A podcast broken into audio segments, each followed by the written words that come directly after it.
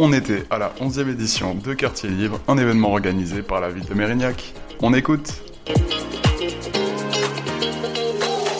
On est en direct de Quartier Libre et je suis avec Anna. Bonjour Anna. Bonjour.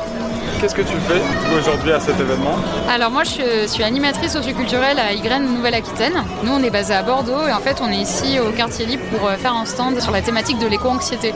Donc la peur du dérèglement climatique et tout le stress euh, qui est engendré chez les jeunes euh, aujourd'hui. Donc on est là pour parler de ça, évoquer tout ce qui peut stresser les personnes au niveau de ça et trouver des solutions ensemble pour pas que les personnes repartent du stand avec un esprit très négatif. C'est pas le but.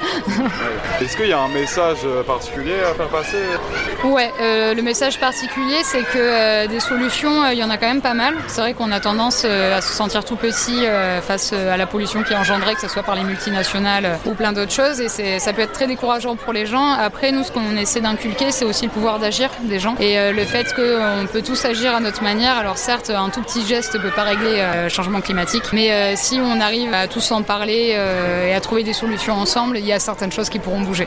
Qu'est-ce que ça t'apporte de faire ça Moi, ça m'apporte beaucoup de choses parce que j'ai toujours été très militante sur ces questions-là et le fait de faire ce métier-là et euh, dans lequel je peux exprimer mon militantisme. Alors attention, je ne fais pas d'idéologie politique, c'est pas du tout le but, mais euh, pour discuter pardon, avec les gens sur la thématique, que ce soit de l'environnement, des discriminations, l'interculturalité, ce sont des choses qui moi personnellement me touchent beaucoup et que ce sont des sujets hyper importants euh, dans notre société actuelle, dû à tous les soucis qui sont liés à ça. Et justement essayer de prôner la solidarité entre les gens et voilà, là, que ce soit la consommation responsable, plein de choses. Concrètement, euh, par quoi ça passe? Qu'est-ce que vous mettez en place du coup pour arriver à cet objectif-là? Alors nous, on met pas mal de trucs en place. Alors nous, en Nouvelle-Aquitaine, euh, l'association est arrivée en tout cas dans la région en 2006 et il y a eu plein de salariés petit à petit qui sont arrivés, donc c'est chouette, donc euh, avec plein de compétences différentes. Après, moi, en tant qu'animatrice socioculturelle, je suis surtout basée sur pas mal de projets de sensibilisation notamment.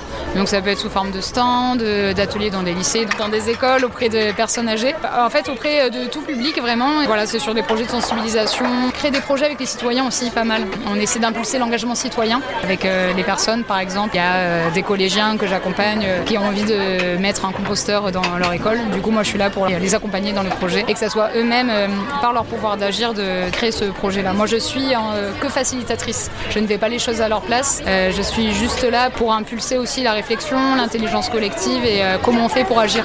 Quel genre de personnes pourraient vous rejoindre? À pour participer à vos ateliers, par exemple Alors, tout le monde. Toujours ouvert aux bénévoles. On recrute toujours des bénévoles il n'y a pas de souci. On recrute des travailleurs aussi. Euh, tout le monde peut venir aux ateliers, en fait, c'est vraiment ouvert à tout le monde, il n'y a pas de limite d'âge. Euh, enfin, vraiment, vraiment, tout le monde peut venir au syndicat, il n'y a pas de souci. Euh, où est-ce qu'on peut vous retrouver si vous avez des réseaux sociaux, par exemple?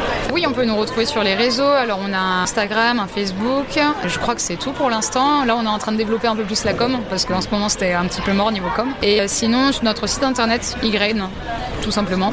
On trouve toutes les infos, tous les projets qui ont été en cours, aussi notre, la mesure d'impact qu'on a sur euh, le territoire, euh, que ce soit par région ou au niveau national. Voilà, il y a toutes les infos qui sont là-dessus. Merci beaucoup. Avec plaisir, merci. You talk. You talk. You talk.